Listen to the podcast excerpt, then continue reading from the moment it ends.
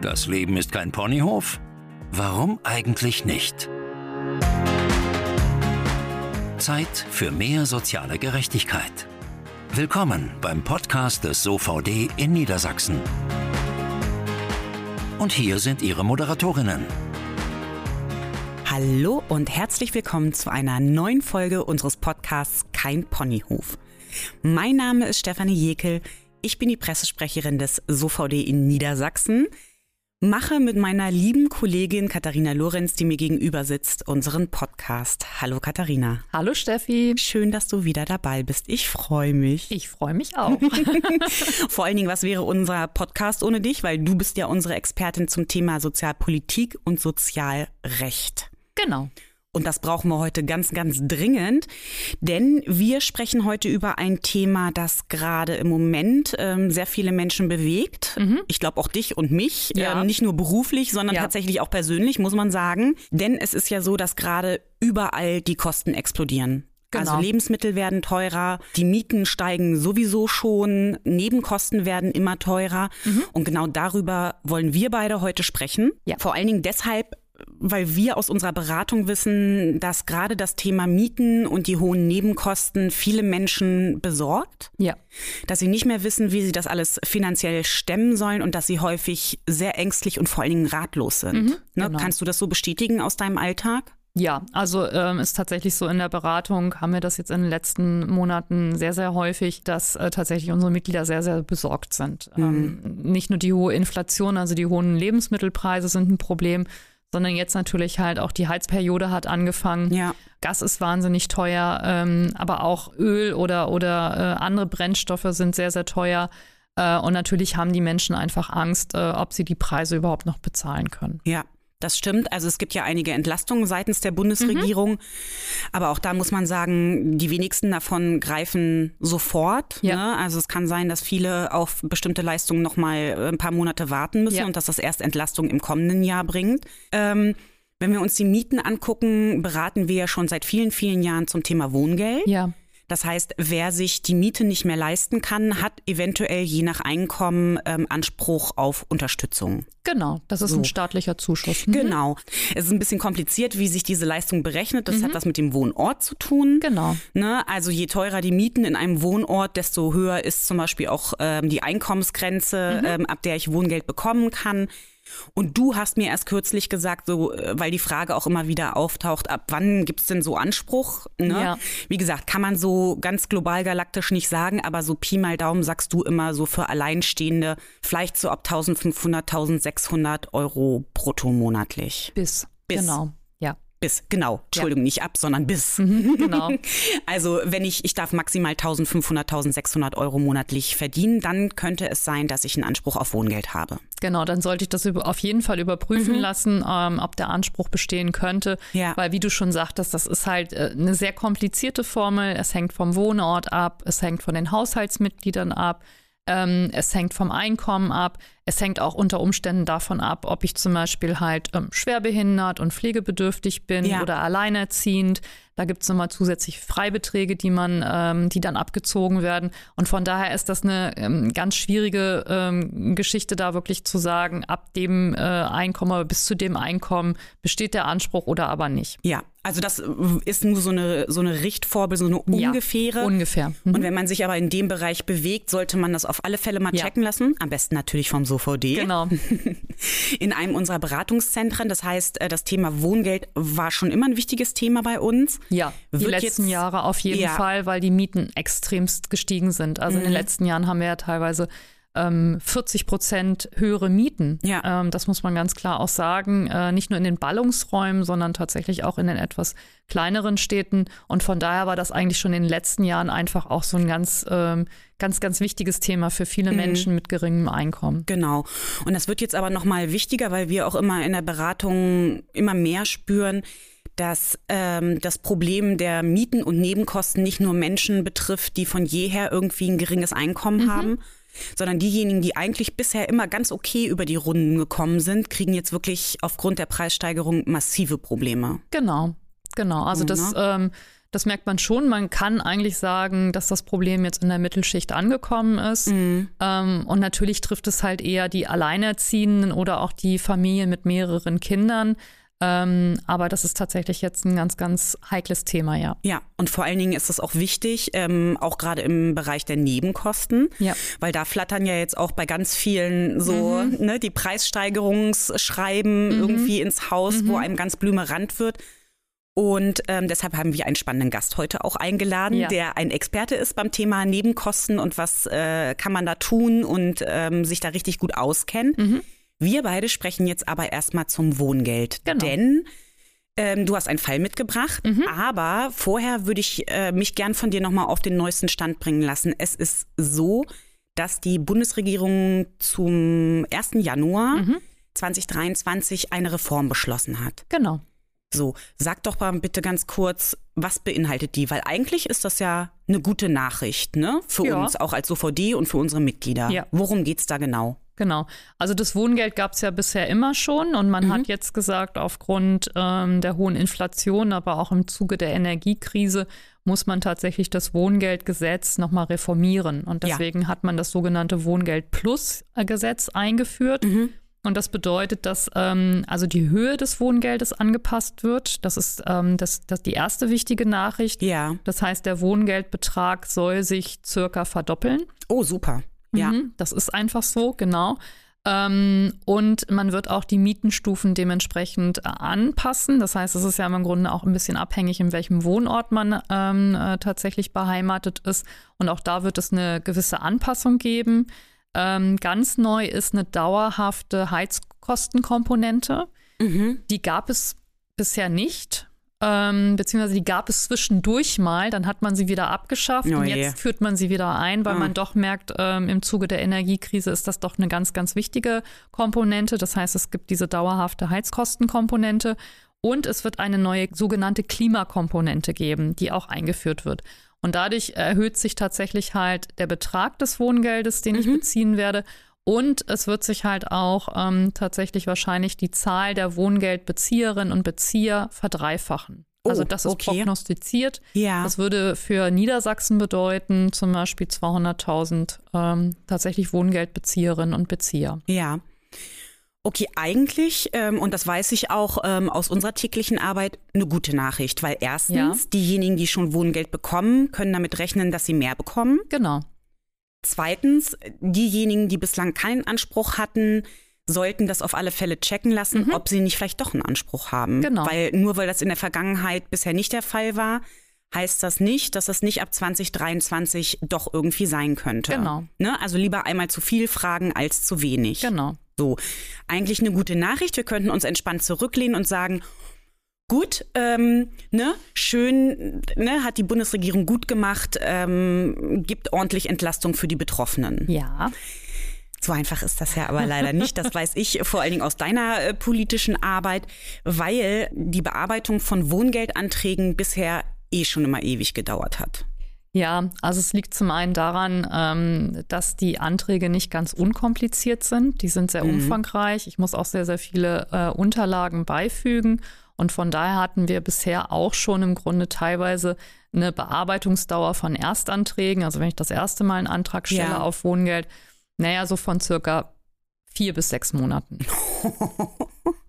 Ja, das ist. Also, also, es kam immer ein bisschen drauf an, wie gut die natürlich vorbereitet waren. Ich sag mhm. mal so, wenn die zu uns natürlich gekommen sind, wir haben ja dann auch Checklisten. Das heißt, wir gucken und prüfen natürlich schon vorher, welche Unterlagen benötigen wir. Ja. Und dann kann es natürlich schon mal äh, auch sehr viel schneller gehen. Mhm. Aber gerade wenn jetzt jemand als Laie äh, das erste Mal dann auch diesen Wohngeldantrag gestellt hat, ähm, die sind häufig dann einfach überfordert gewesen und da müssen sehr, sehr viele Unterlagen einfach auch nachgereicht werden. Mhm.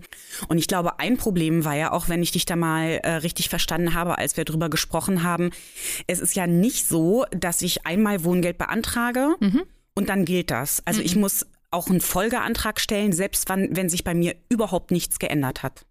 Genau, also ich muss nach zwölf Monaten, also ich bekomme das Wohngeld immer für zwölf Monate und ja. dann muss ich nach zwölf Monaten einen neuen Antrag stellen.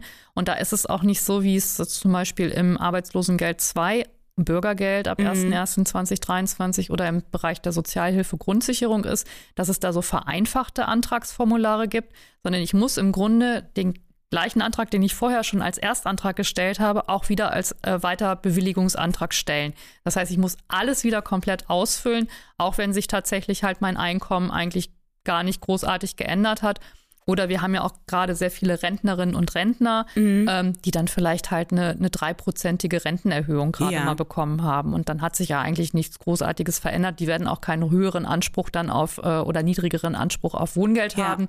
Da bleibt eigentlich alles gleich. Und von daher ist das natürlich halt ja sehr problematisch auch in der Vergangenheit gewesen, dass immer wieder diese komplizierten Anträge alle zwölf Monate ausgefüllt werden müssen. Also selbst wenn ich zum Beispiel ein Azubi bin und Anspruch auf Wohngeld ähm, hätte. habe, hätte, ne, das kann ja durchaus sein. Wenn sich da an meinem Gehalt nicht viel schraubt, das ist ja auf zwei oder drei Jahre relativ übersichtlich, muss ich das jedes Jahr wieder machen. Genau. Ähm, klingt für mich natürlich extrem absurd und ich frage mich, warum? Also diesen ganzen Antragswahnsinn, warum? Naja, wir leben halt in Deutschland. Ja. Äh, so. Äh, ja. ja, das ist halt einfach so. Also egal, wo man im Grunde halt hinguckt, es ist alles extremst bürokratisch. Und es mhm. ist teilweise ja auch nachvollziehbar, weil natürlich halt Leistungen auch von bestimmten Voraussetzungen abhängig sind. Ja. Das kann ich auch gut verstehen. Aber ähm, in vielen, vielen Bereichen könnte man da tatsächlich nachbessern. Und es ist mittlerweile alles so kompliziert. Ähm, auch wissen manche gar nicht, welche Ansprüche habe ich eigentlich. Dann schließen sich Ansprüche teilweise gegeneinander aus. Mhm. Ähm, das heißt, der Laie kann gar nicht mehr richtig durchblicken, ähm, wer ist eigentlich für mich zuständig, ja. wo habe ich im Grunde Ansprüche, die ich geltend machen kann. Und da wäre es halt wirklich einfach schön, wenn man da in diesem Bereich halt einfach auch vereinfacht ähm, und den Leuten da nicht so viele Steine eigentlich in den Weg legt. Naja, äh, vor allen Dingen, du sagst bei Arbeitslosengeld 2, also Hartz IV mhm. oder Grundsicherung, gibt es schon vereinfachte Folgeanträge? Genau. Warum gibt es das nicht bei Wohngeld? Ja. Also das ist äh, für mich wirklich ähm, schwer verständlich, ja. vor allen Dingen im Hinblick auf die Tatsache, dass es ja, wie gesagt, zum ersten ersten geändert wird. Mhm. Ähm, du sagst, die, ähm, der Anspruchskreis wird sich verdreifachen. Ja. Also es werden höchstwahrscheinlich dreimal so viele Menschen Anspruch auf Wohngeld haben wie bisher, was ja. super ist. Ja. Was aber auch bedeutet, okay, die Ämter sind offensichtlich jetzt schon heillos überfordert.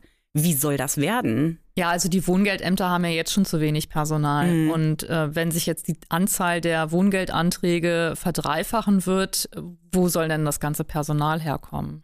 Das heißt, äh, wir werden dann noch längere Bearbeitungszeiten haben. Und in der derzeitigen Krise, wo die Menschen auf das Geld ja auch angewiesen sind, äh, ist das eigentlich fatal, denn die müssen dann monatelang äh, auf die Auszahlung warten, bekommen natürlich eine, eine Nachzahlung, ja. aber das Geld fehlt ja dann erstmal in den Monaten. Ja, weil das Problem ist, sie brauchen das Geld ja jetzt. Genau. Ne? Und wenn sie das irgendwie, ich sag mal, in sechs bis neun Monaten bekommen, ist das natürlich besser als nichts, aber es ist halt viel zu spät. Es ist zu spät und möglicherweise kommen sie dann mit ihrer Mietzahlung irgendwie in den Rückstand mhm. und das wäre total fatal, weil dann natürlich auch Kündigungen drohen von ja. Wohnungen. Ja. Und das soll ja gerade auch damit äh, dieser Wohngelderhöhung ja auch vermieden werden, weil das ist ja Sinn und Zweck, dass das ein Zuschuss zur Miete ist für Menschen, die einfach geringes Einkommen haben, mhm. weil ja Wohnen auch ein, ein Grundrecht ist. Ja. Und das ist ähm, und wenn Wohnen fehlt, dann ist das existenzbedrohend. Ja. Also das, deswegen fordern wir da ja auch immer noch schnelle Maßnahmen, aber es ist ja eigentlich irgendwie bedauerlicherweise ein gutes Beispiel dafür, dass die Politik gute Sachen macht, ja. gute Entscheidungen trifft aber nicht immer so gut da drin ist, das tatsächlich bis zum Ende durchzudenken. Mhm. Ne, ist so ein bisschen wie bei der Grundrente, wo sie ne, die Grundrente beschlossen haben ja. und wo dann, wo dann irgendwann klar war, bei der Rentenversicherung, ja, das ist toll, aber wir kommen mhm. gar nicht so schnell hinterher mit der Berechnung und der Auszahlung. Genau. Und jetzt äh, sagen die Wohngeldämter, ja, wir sind eh mhm. schon überfordert. Wenn da jetzt noch mhm. mehr kommt, wie sollen wir das stemmen? Genau. Und von daher bleibt es da tatsächlich nochmal abzuwarten, wie sich das Ganze löst. Aber klar ist, also zumindest für uns, da muss schnell eine Lösung her, ne? Ja, sofort. Mhm. Eigentlich wirklich jetzt sofort. Ähm, äh, es ist gut, dass die Regierung, wie gesagt, da auch äh, schnell Entlastungspakete auf den Weg gebracht hat, ja. aber die Hilfe muss bei den Menschen ankommen und äh, muss dann einfach ausgezahlt werden, weil letztendlich liegt es halt immer an den finanziellen Mitteln und wenn die mhm. dann einfach nicht zur Verfügung gestellt werden, dann wird es halt wirklich dramatisch. Ja, aber wir als SOVD können ja beim Thema Wohngeld gut helfen. Mhm. Das ist ja schon mal viel wert. Genau. Das zeigt auch der Fall, den du heute mitgebracht mhm. hast. Äh, da geht es um Herrn Kohl. Mhm. Was war denn da? Erzähl mal bitte. Ähm, also bei Herrn, Herrn Kohl, da zeigt sich eigentlich, das ist jetzt kein wahnsinnig aufregender Fall, mhm. aber. Das ist schon mal gut, hast du gut angeteasert. genau. Aber das äh, zeigt äh, tatsächlich sehr exemplarisch äh, eigentlich, äh, dass wirklich viele Menschen über ihre Ansprüche, die sie haben, mhm. gar nicht Bescheid wissen. Ja weil ähm, Herr Kohl kam zu uns in die Beratung. Ähm, Herr Kohl ähm, arbeitet äh, 35 Stunden die Woche, mhm. verdient ähm, ca. 1700 Euro brutto ja. ähm, und kam eigentlich mit einer ganz anderen Geschichte in die Beratung. Und ähm, wir haben dann auch mal so die, die Situation halt ähm, jetzt besprochen, die jetzt eigentlich auch allen natürlich auf den, auf den Nägeln brennt. Also ja. irgendwann kam es dann halt auch darauf, ähm, dass momentan natürlich das Geld halt einfach ähm, sehr eng bemessen ist mhm. angesichts der hohen Preise. Ähm, und ähm, ich fragte dann mal nach, wie viel ihm zur Verfügung steht. Und äh, als ich dann sagte, naja, das könnte sein, dass er unter Umständen da auch einen Anspruch auf Wohngeld hat, ähm, da hat er erstmal gestutzt. Er hat gesagt, das kann ja eigentlich gar nicht sein. Er hat gedacht, äh, er verdient zu viel dafür. Genau, er hat gedacht, mhm. na gut, er verdient halt nicht besonders viel, das muss ja. man ganz klar sagen. Also er ist schon eher im, im mit, es ist ein geringes Einkommen. Mhm. Ähm, aber ihm war klar, und das wusste er auch, dass er keinen Anspruch auf Arbeitslosengeld 2 hat. Und als von, Aufstocker jetzt. Genau, als mhm. Aufstocker. Äh, das war ihm zumindest halt äh, bekannt. Ähm, aber an Wohngeld hat er nie und äh, nimmer im Leben gedacht, weil ja. er einfach dachte, er liegt halt weit über allem mhm. und er müsste eigentlich im Grunde ja, äh, so wie beim Arbeitslosengeld 2 in dem Bereich sein, damit er überhaupt Anspruch auf Wohngeld hat. Ja. Und dann haben wir das einfach mal durchgerechnet und haben dann tatsächlich festgestellt, dass er ähm, Anspruch auch auf Wohngeld hat. Mhm. Und äh, das war dann sehr, sehr überraschend für ihn. Ähm, und ähm, ja, es hatte bei ihm jetzt auch nochmal was damit zu tun, äh, dass er ähm, ähm, schwerbehindert ist mhm, und ähm, okay. einen Pflegegrad hat, also einen sehr leichten Pflegegrad nur, ja. äh, aber dadurch halt auch einen zusätzlichen Freibetrag geltend machen konnte beim ja. Wohngeld. Und deswegen ist er tatsächlich mit diesem Bruttoeinkommen auch tatsächlich in den Wohngeldbereich gefallen. Mhm. Ähm, ab Januar 2023 hätte er auch ohne diesen, diesen Freibetrag halt Anspruch ja. gehabt, ne, nach dem Wohngeld, also auf das Wohngeld Plus. Ähm, und von daher ist das eigentlich ein ganz schöner Fall, der zeigt, ähm, man sollte sich wirklich halt dann auch in dem ähm, Bereich ähm, informieren, beraten lassen mhm. äh, und wirklich versuchen, alles auszuschöpfen und da auch keine Scham haben, ähm, äh, Ansprüche geltend zu machen, Anträge zu stellen. Und da mhm. helfen wir ja auch in dem Bereich. Ja, weil das ist ja auch manchmal das Problem, dass die Leute es einerseits nicht wissen, aber andererseits da auch tatsächlich Bedenken haben mhm. und sagen, ähm, ne, ich das sieht dann ja so aus, als könnte ich meinen eigenen Lebensunterhalt nicht bestreiten. Ich kann nicht mal meine Miete zahlen. Da schämen mhm. sich ja auch viele, ne? Ja, genau, genau. Und ähm, die Scham ist eigentlich im Grunde eigentlich nicht nachvollziehbar, weil das sind Zuschüsse, ähm, auf die ich Anspruch habe. Ja. Äh, und dafür sind die ja auch da, dass ich mhm. einfach im Grunde dann äh, als äh, Mensch mit etwas geringerem Einkommen ja. einfach auch Unterstützungsmöglichkeiten bekomme. Ähm, und von daher, ja, also sich wirklich da auch gut informieren lassen und äh, sich eine unabhängige Beratungsstelle suchen und versuchen wirklich alles auszuschöpfen, was, was geht, weil momentan geht es halt vielen Menschen schlecht. Ja. angesichts der hohen Preise. Und ähm, da muss man einfach gucken, ähm, dass man es halt irgendwie ja finanziert bekommt. Mhm. Also das ist, glaube ich, auch nochmal dein Hinweis. Ähm, das hatten wir vorhin schon an all diejenigen, die ähm, bisher nicht dran gedacht haben, dass ja. sie wohngeldberechtigt sein könnten. Ja. Oder aber auch an diejenigen, ähm, die in der Vergangenheit versucht haben, einen Wohngeldzuschuss genau. zu bekommen, dass es jetzt mit den geänderten Reformen vielleicht doch nochmal möglich ist. Also da sollten die Leute auf alle Fälle einmal zu uns in die Beratung kommen genau. und das einmal durchchecken lassen, ähm, ob es nicht vielleicht doch einen Anspruch gibt. Also nur weil das, weiß ich nicht, vor drei Jahren mal abgelehnt wurde, genau. kann das jetzt mit der Reform ganz, ganz anders aussehen. Kann es gut möglich sein, weil wie gesagt, die Zahlen werden sich verdreifachen mhm. ähm, nach den Berechnungen der Bundesregierung und da kann es dann einfach gut sein, dass viele tatsächlich dann auch in diesen ja. Bereich fallen. Ja, mhm. das ist nochmal ein guter Tipp und äh, von dem Tipp kommen wir auch direkt zur heutigen Zahl. Zahl des Schreckens oder der Hoffnung. Das ist unsere Zahl zum heutigen Thema. Meine Liebe, das ist die 80, die heutige Zahl. Bam, bam.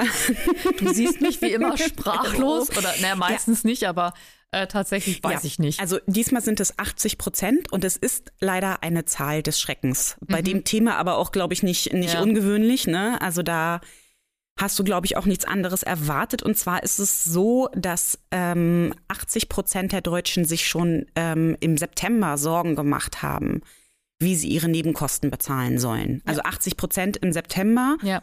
Und das war ja noch vor Start der Heizperiode. Mhm. Ähm, vor dem Zeitpunkt, als die ganzen Nebenkosten, ähm, ne, die, die Preiserhöhung irgendwie ins Haus geflattert ja. sind. Also wir können höchstwahrscheinlich davon ausgehen, dass sich das nochmal erhöht hat. Ja. Ne, also diese, diese Umfrage hat äh, der Energiedienstleister ähm, ist da irgendwie gemacht und mhm. ich finde das tatsächlich sehr besorgniserregend, ne? aber ja. spiegelt prinzipiell schon das wieder, was wir auch immer wieder von unseren Mitgliedern hören. Ne? So diese, diese große Besorgnis und teilweise ja. auch wirklich große Angst. Ja, weil es einfach auch eine dramatische Erhöhung natürlich jetzt auch ist, der ganzen Preise. Normalerweise hat man ja so eine, so eine schleichende Erhöhung der Preise, ja. dann kommen die Löhne auch unter Umständen halt hinterher. Mhm. Und dann ist das auch nicht so besorgniserregend. Aber gerade momentan, weil alles so dermaßen in die Höhe schnellt und ja. die Löhne ja auch gar nicht hinterherkommen, ja. Ist das nachvollziehbar, ja klar. Ja. Also besonders an dieser Befragung von, von Ista war halt mhm. auch, dass ähm, auch höhere Einkommensklassen mhm. sich diese Sorgen machen, ne? wo man eigentlich irgendwie sagen würde, naja, die können sich ja entspannt zurücklehnen, ja. weil die das noch entspannt stemmen können. Mhm. Und zum Großteil stimmt das bestimmt auch. Aber das ist das, was du vorhin schon gesagt hast. Ne? Die Sorgen sind, äh, die finanziellen Sorgen mhm. sind mittlerweile in der Mittelschicht angekommen. Genau, ja. Und das, glaube ich, muss man da tatsächlich im Hinterkopf haben, ähm, dass sich viele Gedanken machen, viele irgendwie Fragen haben, gerade auch nochmal mal was so das Thema Vermieter, Miete, mhm. Nebenkosten und so angeht. Ähm, und da wir jetzt zu dem Thema nicht beraten dürfen, mhm. weil es nicht das Sozialrecht ist, haben wir uns einen Experten eingeladen. Wir freuen uns, dass er den Weg zu uns gefunden hat. Heute bei uns zu Gast. Reinhold von Tadden. Hallo, Herr von Tadden. Guten Tag. Herzlich willkommen bei uns auf dem Ponyhof. Hallo. Hallo. Hallo. Herr von Tadden, Sie sind ähm, Verbandsjustiziar beim Deutschen Mieterbund äh, für den Bereich Bremen-Niedersachsen. Nee, Niedersachsen-Bremen sagt man, glaube ich, ne? Niedersachsen-Bremen sagt man. Ähm, ich habe Sie schon vorhin angekündigt als den Experten, wenn es um das Thema Miete und Nebenkosten geht. Habe ich dazu viel versprochen? Schauen wir mal. Dann fange ich doch gleich mit der ersten Frage wollte ich, Wollte ich gerade sagen. Nee, was ich noch vorher mhm. gerne wissen möchte, äh, ich glaube, die Antwort zu kennen, aber ich würde sie trotzdem gerne stellen. Ähm, wir haben bei uns in der Beratung immer mehr Mitglieder, die halt eben Probleme haben, ihr ähm, Leben finanziell im Moment zu stemmen, gerade im Hinblick so auf Wohngeld, auf Miete. Wie ist denn die Situation gerade beim Deutschen Mieterbund? Rennen Ihnen die Leute die Butze ein? Wir haben ziemlich viel zu tun im Moment. Es ja. kommen viele Leute, die Fragen haben, die mehr oder weniger große Probleme haben. Natürlich steht da im Mittelpunkt die Frage Heizkosten, ja. Stromkosten, ähm, Verhältnis zum Vermieter. Also da ist einiges los im Moment. Ja, habe ich mir schon fast gedacht, ne? Wie überall. ja. ja. Genau, ja, also haben wir ja gerade gehört, also ihnen rennen die Leute im Grunde eigentlich die Bude ein. Äh, Thema Nebenkosten macht ja vielen Menschen derzeit ganz, ganz große Sorgen. Ähm, mit welchen Fragen kommen denn so grundsätzlich die Ratsuchenden dann zu Ihnen in die Beratung? Im Moment sind eigentlich alle Nebenkosten betroffen. Mhm. Zunächst hatten wir zu tun mit Heizkosten, mit Fragen ganzer Energiebereich, Strom. Aber mittlerweile macht sich eben auch die Inflation bemerkbar mhm. und da betrifft es dann alle Positionen. Alles wird teurer. Und obendrauf kommt dann eben noch das Haushaltsloch der Stadt Hannover. Ähm, und da finden dann einige Leute die Idee ganz gut, die Grundsteuer zu erhöhen. Ah. Der Deutsche Mieterbund ist seit vielen Jahren der Auffassung, dass die Grundsteuer in dem Nebenkostenkatalog nichts zu suchen hat. Sie ja. wird im Moment auf die Mieter umgelegt. Mhm. Und da kommen also noch zusätzliche Preissteigerungen offenbar jetzt auf die Mieter zu. Also es ist alles im Spiel und alle Positionen bei den mhm. Nebenkosten sind im Moment betroffen. Mhm. Das heißt, es sind dann auch so Fragen, darf der Vermieter eigentlich im Grunde diese Nebenkosten auf den Mieter abwälzen? Weil es gibt ja wohl einige Positionen, da darf der Vermieter das ja nicht, ne? Es gibt einen Nebenkostenkatalog mhm. im Gesetz und den kann äh, und sollte der Vermieter eigentlich auch abarbeiten, mhm. gucken, was er davon braucht. Er hat auch noch eine Öffnungsklausel, wo er sonstige Nebenkosten einstellen darf, aber die muss er dann begründen. Ja. Ähm, das ist im Gesetz eigentlich alles vorgegeben. Okay. Also äh, ich bin jetzt gerade so ein bisschen überrascht und überlege, ob mich dieser Punkt der Grundsteuer in Hannover irgendwie ähm, auch ereilen wird. Ich überlege gerade, ob meine Vermieterin das schon seit Jahren irgendwie versucht, auf uns umzulegen. Das ist, das ist ein Punkt, der, der auch direkt in den Nebenkosten dann aufgeführt wird, ne? Also der Vermieter muss diesen Punkt eben ansprechen ja. im, im, äh, im, Mietvertrag und muss darauf verweisen, entweder allgemein auf diese Vorschrift, die ich eben genannt habe, oder er kann das Wort auch ausdrücklich benutzen. Mhm. Grundsteuer wird umgelegt. Das geht nach dem jetzigen Gesetzesstand. Ja. Wie gesagt, ähm, da, eigentlich ist es eine fremde Position, weil es eine Steuer ist, die eigentlich den Eigentümer treffen sollte. Ja. Mhm. Aber ähm, im Moment landet sie voll beim Mieter. Und das kann dazu führen, dass bei einer 80 Quadratmeter Wohnung nochmal 60 Euro pro Jahr draufkommen. Mhm. Wollen wir es nicht hoffen, aber das äh, passt natürlich im Moment überhaupt nicht zu der ganzen mhm. Lage, weil alles steigt und dann kommt eben das auch noch dazu. Mhm. Also im Moment brennt es an allen Ecken und Kanten. Mhm. Ja. Mich würde mal interessieren, können Sie irgendwie mal so ein Beispiel nennen, so aus der Beratung oder was Ihnen so ähm, aufgefallen ist? Was war denn so das, die krasseste Erhöhung im Energiebereich, die bei Ihnen aufgeploppt ist in letzter Zeit? Haben Sie da irgendwas, woran Sie sich erinnern? Also das Eindrücklichste ist natürlich immer dann, wenn die sogenannte zweite Miete, so nennen wir ja die Nebenkosten, mhm. wenn die auf einmal zur ersten Miete wird. Ne? Den Fall hatten wir. Ja, also, tatsächlich? Dass jemand ich weiß nicht mehr genau die Zahl, aber ich glaube etwa 700 Euro Kaltmiete, also Grundmiete, ja. und musste dann 900 Euro Vorauszahlung für Heizung und oh Strom oh zahlen. Das heißt also, da kehrt sich das Ganze ja. um. Und das ist ein ganz ernstzunehmendes Szenario, was ja. sich im Moment entwickelt, ähm, dass sich diese Dinge möglicherweise mhm. umdrehen. Neulich mhm. hat mal jemand so ganz lapidar gesagt, ähm, man zahlt für die Energie und dann kriegt man noch eine Wohnung dazu. So wie wenn man irgendwo einkauft und man kriegt noch ein Bonbon dazu. Ja.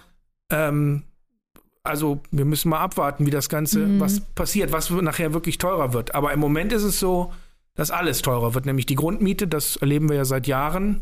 Ja. Und dass die Mietpreisbremse nicht so richtig greift. Mhm. Ähm, die Nebenkosten steigen und es gibt eben noch die Möglichkeit für den Vermieter über Modernisierungsmieterhöhungen und über allgemeine Mieterhöhungen noch zusätzliche Preissteigerungen. Also es ist im Moment hm. ist alles betroffen. Hm. Ja, das hört sich ja wirklich dramatisch an, weil es ist ja, finde ich, jetzt schon wahnsinnig schwierig, eine Wohnung zu finden zu einer ähm, Kaltmiete, die man einigermaßen bezahlen kann, weil die Mietpreise sind ja in den letzten Jahren auch astronomisch gestiegen. Und wenn das jetzt natürlich nochmal zusätzlich drauf äh, kommt, dann frage ich mich manchmal wirklich, wie, wie man im Grunde überhaupt das noch irgendwie wuppen kann ne, und mhm. wuppen soll. Also das macht einem schon ein bisschen Angst. Ja.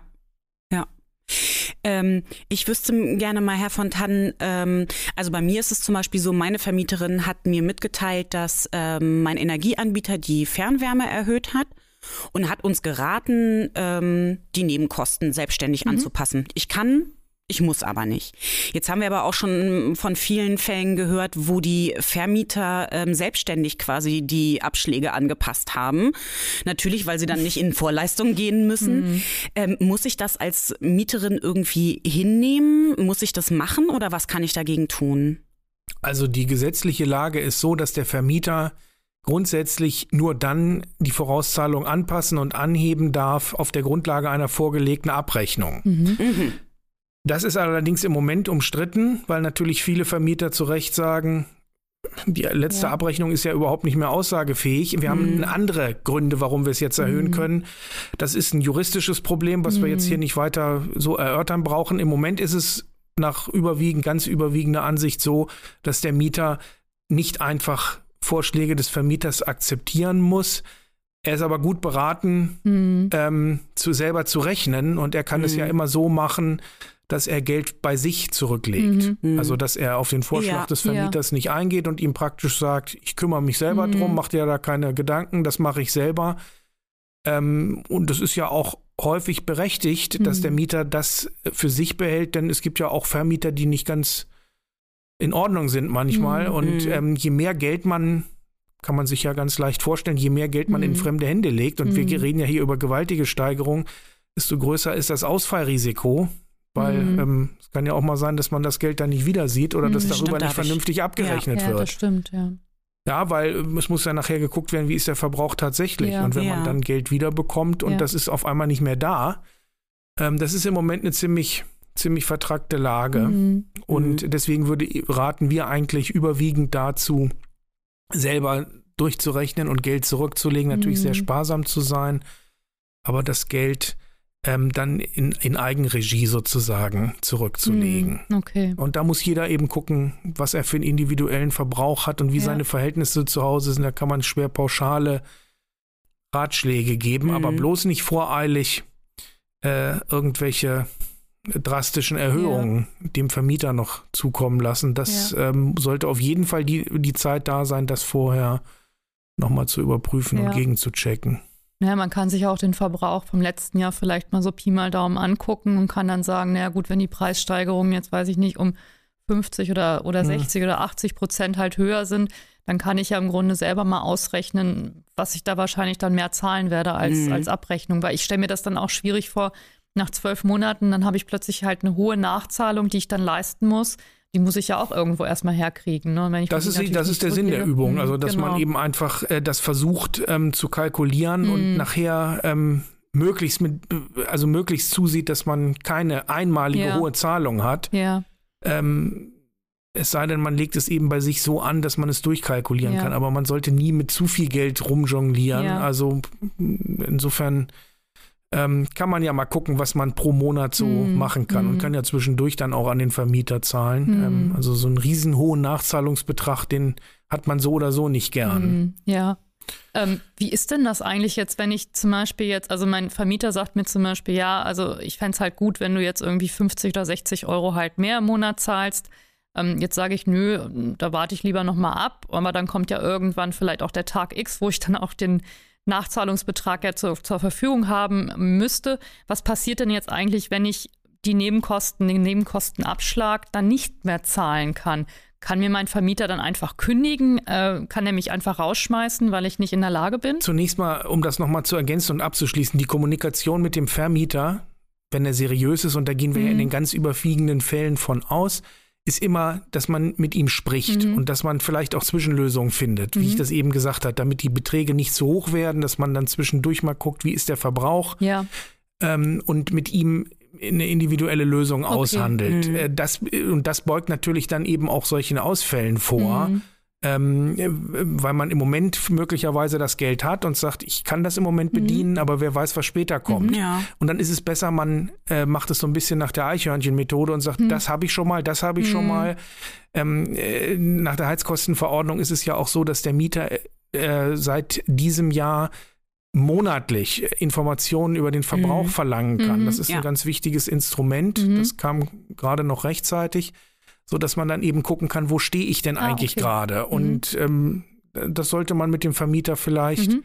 besprechen, wenn er vernünftig ist. Denn wir sitzen ja im Moment alle in einem Boot. Das, ähm, das Ausfallrisiko mhm, ist ja. ja nicht nur beim Mieter da, sondern das muss ich als Vertreter des Mieterbundes neidlos mhm. anerkennen. Das Ausfallrisiko ist ja auch beim Vermieter da. Und das sind ja nicht immer die großen Konzerne, sondern so das, das, sind ja auch häufig ja. Da privat, ist das der normale mhm. Einfamilienhausbesitzer auf ja. dem Lande, der möglicherweise auch nicht so viel Geld auf dem Konto hat mhm. und der mhm. soll jetzt auf einmal für 60.000 Euro eine Wärmepumpe einbauen. Also das sind alles Probleme, die ja. da auf uns zukommen.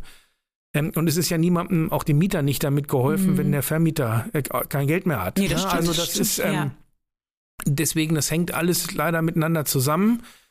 Und ähm, äh, aber um, um auf die Frage jetzt zurückzukommen, wie das mit dem Ausfall ist, ähm, also Rückstände sollte man immer vermeiden, sowohl bei der Grundmiete als auch bei den mhm. Vorauszahlungen. Das Ganze wird ganzheitlich betrachtet und man sollte auf keinen Fall äh, mehr als eine Monatsmiete im Rückstand sein ja. insgesamt. Also äh, oder noch präziser gesagt, man sollte deutlich drunter bleiben, mhm. denn der mhm. Bundesgerichtshof hat ähm, da irgendwo zwischen ein und zwei Monatsmieten sich eingependelt. So ganz klar ist es nicht. Das hängt auch immer vom Einzelfall ab. Ja. Mhm. Aber jeder ist gut beraten, wenn er also, sagen wir mal, 600 plus 200 zahlt, also 800 mhm. im Monat als Beispiel. Es gibt ja noch andere Formen, zum Beispiel Pauschalmiete, Bruttomiete. Ähm, aber wenn wir es mit dem Beispiel der Vorauszahlungen machen, 600 plus 200, sollte er auf jeden Fall sehen, dass er deutlich unter 800 Euro Rückstand bleibt. Und er sollte, im Prinzip sollte jeder gucken, überhaupt keine Rückstände zu ja. haben. Das ist natürlich leichter äh, einfach so dahergesagt als getan. Ähm, aber das ist die Grenze. Also zwischen ein und zwei Monatsmieten wird es kritisch und da ist das Recht im Moment auch nicht geändert. Ähm, da muss, bleibt es abzuwarten, wie dann darauf reagiert wird von der mhm. Politik. Ein Mietenmoratorium, so wie während der Corona-Krise, haben wir im Moment nicht. Ja. Mhm. Also es gibt im Moment keinen richtigen Auffangtatbestand, der die Ausfälle kompensiert. Ähm, möglicherweise haben ja auch einige Mieter immer noch mit dieser, mit den Folgen der Corona-Mieten zu tun. Ja. Mhm. Vielleicht zögert man deshalb sozusagen da jetzt ein neues Moratorium ja. zu machen ähm, sonst kommt man von einem Moratorium zum nächsten. Aber ja. man sollte trotz alledem, also es gibt bestimmte Prioritäten bei den Zahlungen. Mhm. Nicht? Das, ist, das ist eben die Miete, das sind die Lebensmittel und für Leute, die zwingend auf ein Auto angewiesen sind, ist es das Benzin. Mhm. Also da muss man ganz klar dann eben woanders Abstriche machen. Das geht im mhm. Moment leider nicht mhm. anders. Ähm, beim Urlaub, bei Theaterbesuchen, ja. bei anderen Dingen da sind natürlich die Leute bevorzugter, die einfach mehr Geld haben, mhm, aber ja. das, im Moment wird das so nicht anders gehen. Das heißt, man muss ganz klar Prioritäten ja. setzen und sagen, die Miete, ne, denn die Wohnung zu verlieren, das ist nun wirklich kein Spaß. Ja. Und ähm, ja, Lebensmittel, das muss man auch mit einberechnen und auch mhm. mit überlegen, wie man das macht. Aber es sollte jeder darauf achten, dass er nicht in den Bereich einer Monatsmiete kommt, er sollte natürlich versuchen, überhaupt äh, in dem Bereich keine Rückstände zu haben, aber da sollte in jedem Fall eine rote Lampe leuchten, wenn mhm. man so mhm. sieht, man kommt in den Bereich einer gesamten Monatsmiete, die man im Rückstand ist. Da sollte man auf jeden Fall gucken, dass man nicht drüber hinausgeht mhm. und sich möglicherweise da auch, also nicht scheuen, professionelle Hilfe in Anspruch zu nehmen. Da gibt es die entsprechenden Institutionen ja. dafür, wenn man da in Engpässe kommt. Und ja, es sind im, im Moment einfach die Prioritäten. Mhm. Die Miete, ähm, Wasser, Strom, Gas, das Essen, Benzin, das sind eben einfach die Dinge, für die man im Moment einfach mhm. mehr Geld zurücklegen muss als sonst. Und dann müssen mhm. andere Dinge mhm. dann eben weichen. Theaterbesuche, ja. Urlaube, das ist im Moment nicht anders zu machen, denke ich. Ja, also das heißt, äh, um, um die Frage nochmal kurz zu beantworten, ob der Vermieter kündigen darf, wenn ich zu viel im Rückstand bin, würden Sie mit klar Ja beantworten, ne? Das ist eindeutig so. Also der Vermieter kann, okay. ähm, wenn eben dieser man kann den Punkt nicht genau sagen, aber irgendwo mhm. zwischen ein, also wenn man deutlich über einer Monatsmiete liegt beim Rückstand, wird es kritisch. Ja. Ne? Und das ähm, bedarf dann auch eigentlich keiner weiteren Begründung. Ja. Mhm. Also, also fristlos dann auch? Das oder? wäre eine fristlose Kündigung. Kündigung also ne? sofort dann im Grunde auch raus. Mehr oder ja. weniger, ja. Fristlos okay. heißt fristlos. Ja. Mhm. Ja, ja. ja, ja. Ich wollte es nur nochmal mhm. darstellen, dass es wirklich halt eine ganz, ganz dramatische Situation natürlich halt ist, weil nicht, dass man da zu lax mit umgeht. Sie haben natürlich recht, für diese existenziellen Geschichten muss das Geld halt einfach auch dann zurückgelegt werden. Es mhm. muss da sein, weil sonst habe ich tatsächlich dann von heute auf morgen bin ich meine Wohnung los und dann droht ja im Grunde halt die Wohnungslosigkeit, weil dann eine neue Wohnung zu finden so schnell ist ja dann wahrscheinlich halt echt äh, ganz dramatisch. Ich weiß nicht, also wie oft das bei Ihnen auch in der Beratung vorkommt, dass, dass solche Kündigungen dann, solche fristlosen Kündigungen dann auch angedroht sind oder angedroht werden? Wir haben mit fristlosen Kündigungen zu tun, das ist keine Frage. Also mhm. wir haben eben auch Leute, die dann auch darüber hinaus zwei oder mehr Monatsmieten im Rückstand ja. sind mhm. und ähm, das muss man sich dann im Einzelfall angucken. So schnell geht es mit der Obdachlosigkeit dann nicht. Mhm. Aber das ist ja für jedermann sichtbar. Also mhm. wenn man in Hannover durch den Hauptbahnhof geht oder ja. rund um den Hauptbahnhof, ja. was da im Moment so, das, das hat schlimm. sich also in den letzten Monaten nochmal deutlich verschlimmert, die ja. Lage. Und mhm. ähm, aber auch da gibt es trotz alledem immer noch Zwischenwege. Also bis man äh, richtig obdachlos ist, verfestigt, das ist dann mhm. doch nochmal ein relativ langer Weg. Okay. Und man muss sich im Einzelfall genau angucken, wenn man so eine fristlose Kündigung vor sich liegen hat. Der Vermieter muss ja dann auch erstmal Räumungsklage ja. erheben. Mhm. Es ist ein ziemlich, es ist nicht so, ähm, es hört sich jetzt so einfach an, mhm. aber das ist auch nicht im Sinne vieler Vermieter, das dann zu mhm. tun. Ja, ja. ja. Ähm, das überlegt man sich dann doch noch mal zweimal. So ein Riesenakt dann wahrscheinlich. Ähm, es ist dann klar, wenn der Mieter eben ähm, Probleme bereitet und auch ähm, äh, persönlich schwierig sein kann mm. im mhm. Einzelfall, das ist dann noch mal was anderes. Aber wenn jemand einfach nur kein Geld hat, mm. ähm, das ist im Moment ja, wollen wir mal nicht hoffen, dass es, mm. dass es sich ausweitet und mm. dass mhm. es irgendwie in den Griff bekommen wird, das Ganze. Das ist aber mm. Ja, das ist, muss man abwarten. Also kann Gut. man im Moment noch kein endgültiges Urteil dazu abgeben, ob es sich wirklich dauerhaft und verfestigt ja. äh, da auf das Niveau weiter verschlechtert. Also mhm. das ist. Ähm also ich muss gestehen, ähm, ohne dass ich mich da jetzt wirklich mit beschäftigt habe im, im, im Vorfeld, ähm, ich bin ein bisschen überrascht von dieser ein bis zwei Monatsmieten. Ich muss gestehen, mhm. ich hätte gedacht, das ist ein bisschen mehr. So drei dachte ich immer, ne? Mhm. Min mindestens, mindestens, hätte ich jetzt ehrlich gesagt so gedacht, mhm. ne? Und vielleicht betrifft das auch andere, dass die denken, na ja, da muss ja schon ein ordentlicher Betrag zusammenkommen, bevor der irgendwie mir kündigen darf oder das androhen darf oder so. Also bei zwei Mieten hintereinander ist äh, ist nichts zu machen. Ne? Also wenn Tatsächlich, man, ja. ja, ja also oh. da ist, äh, oh. das geht dann schnell. Also wenn Sie im Juni, Juli zweimal mhm. die Miete nicht zahlen, das ist, ja. ähm, wird es sehr problematisch. Mhm. Also dann rechtzeitig auch wirklich schnellstmöglich dann zu Ihnen, damit Sie da noch irgendwie Handhabe haben oder helfen ja, man, können. Aber man darf es einfach ne? nicht so weit mhm. kommen lassen. Ja, ja, genau. Und das muss man vorher klären. Mhm. Also das ist, das darf so weit nicht kommen. Oder man muss mit dem Vermieter sprechen ob man es vielleicht schieben kann. Mhm. Deswegen sage ich, das oberste Prinzip ist ja. in dieser Situation die Kommunikation mit dem Vermieter. Ja. Und ähm, das sollte bei einem verständigen Vermieter, ja. sollte, sollten einige Optionen noch äh, drin sein, bevor mhm. es soweit kommt und ja. eskaliert. Ja, ja. Ich wollte nur sagen, mich hat der, hat der, also der Zeitraum tatsächlich mhm. so ein ganz klein bisschen mhm. überrascht.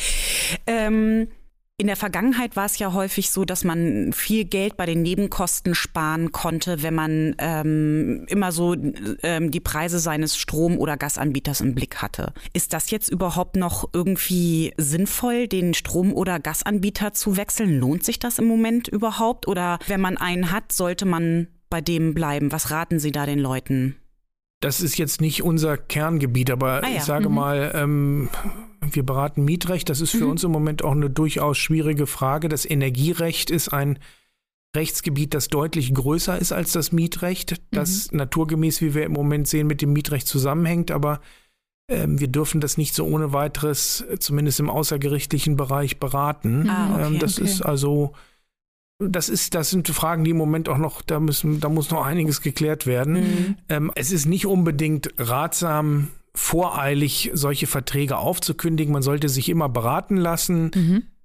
Wenn einem Zahlen auffällig erscheinen, ähm, und sonst würde man das ja wahrscheinlich auch nicht machen, wenn man extrem hohe äh, Vorauszahlungen und Abschläge liest, dann sollte man mhm. sich beraten lassen und dann wird man auch relativ schnell den Rat bekommen, von dem einen oder anderen Vertrag Abstand mhm. zu nehmen.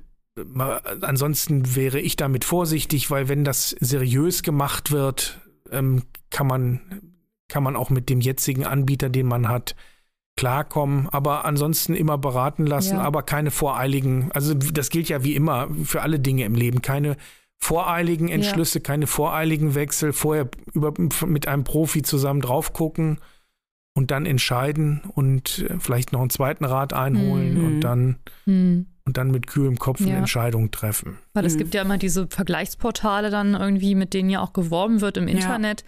Vorsicht, ähm, ja. Genau, aber in der Vergangenheit gab es ja auch Anbieter, die dann plötzlich Insolvenz geworden sind und äh, genau. Ja. Deswegen, da mhm. muss man eben und da ist es ganz gut, wenn man mit jemandem drüber spricht, der auch mal hinter die Kulissen guckt ja. und weiß, was da marktlos okay. ist. Mhm. Und da kann die Verbraucherzentrale ein guter Ansprechpartner das zum Beispiel sein? Ist so ein Ansprechpartner. Ah, okay. Ja. Mhm. Gut.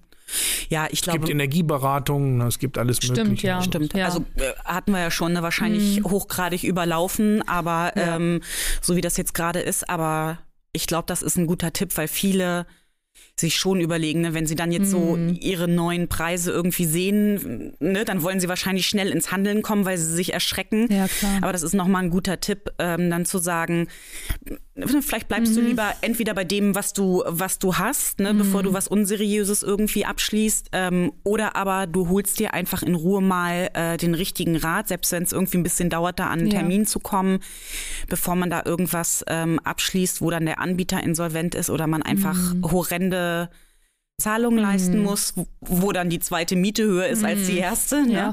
Das bringt dann ja tatsächlich ähm, niemandem etwas. Ne? Nee. Ähm, ganz kurz nur noch mal ähm, zum Schluss, Herr Fontaden. Der Deutsche Mieterbund. Ich glaube, prinzipiell funktioniert das System ja so ein bisschen so wie der SOVD auch. Also ich kann zu Ihnen in die Beratung kommen. Ähm, ich glaube, ich ähm, dazu muss ich Mitglied bei Ihnen werden. Und ähm, Sie haben dann aber eine umfassende Beratung und würden mich als Mieterin, wenn es Sinn macht, auch vor Gericht vertreten. So ist das, glaube ich, ne? Das letzte stimmt nicht. Oh, okay. Also wir beraten ausschließlich außergerichtlich. Ah, Dafür okay. haben wir in so, wenn man so will, eine Ausnahmegenehmigung vom Gesetz. Mhm. Wir beraten das gesamte Mietrecht. Mhm. Ja. Die Grenzen haben wir eben besprochen. Mhm. Ähm, es geht natürlich noch in andere Richtungen, zum Beispiel zum Insolvenzrecht die mhm. Grenze. Im Kern das gesamte Mietrecht, mhm. Wohnraummietrecht, auch Gewerbemietrecht, aber eben nur außergerichtlich. Ah, und wir schreiben die Dinge aus. Also jedes Problem, das da ist, schreiben wir aus, indem wir die mit den Vermietern korrespondieren okay. Mhm. und so lange, bis das Problem gelöst ist. Und wenn es sich nicht lösen lässt, und das ist so in etwa 1,8 bis 2 Prozent der Fälle. Ach, gute mhm. Quote, ja. Wenn es dann eine Lösung eben nur über das Gericht möglich ist, weil der Vermieter zum Beispiel sich weigert, sich zu äußern mhm. oder weil man nicht auf einen Nenner kommt, mhm. mhm. dann besteht eben die Möglichkeit, für jedermann zu klagen, für jede Frau zu klagen, mhm. ähm, für die andere Seite genauso. Und da unterstützen wir dann mit einer Rechtsschutzversicherung den Prozess. Das heißt oh, okay. also, die Kosten werden übernommen. Aber, ah. aber das Mitglied muss sich einen Rechtsanwalt suchen, da, der vor Gericht auftreten darf. Mhm. mhm.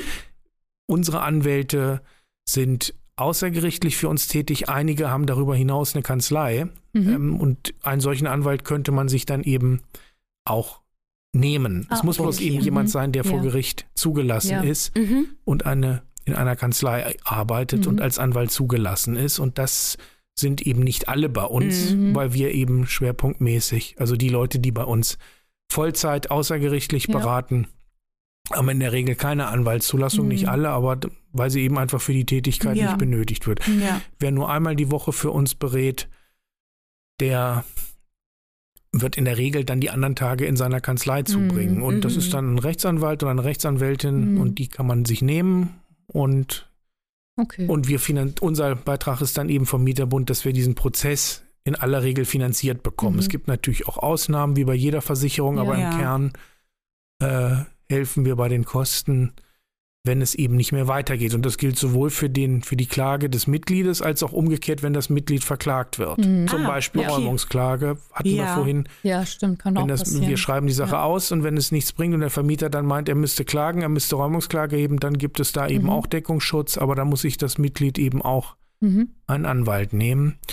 Und deswegen, also bei uns die Beratung beim Mieterbund ist vom Grundsatz her ausschließlich außergerichtlich. Mhm. Aber 98 Prozent der Fälle scheinen ja dann im Grunde so, so, mal mehr, mal weniger. Also von daher ist das ja eine super Quote. Schreiben ja. wir im Prinzip aus und da findet sich mhm. auch eine mhm. Lösung. Es gibt eben ja. immer mal eine Situation, dass es nicht geht, aber mhm. also in den letzten Jahren sind nach meiner Information auch die Mietrechtsstreitigkeiten vor Gericht zurückgegangen. Ich weiß mhm. jetzt nicht die aktuellen Zahlen, aber mhm. das hat sich eigentlich so ganz gut entwickelt. Ja, gut.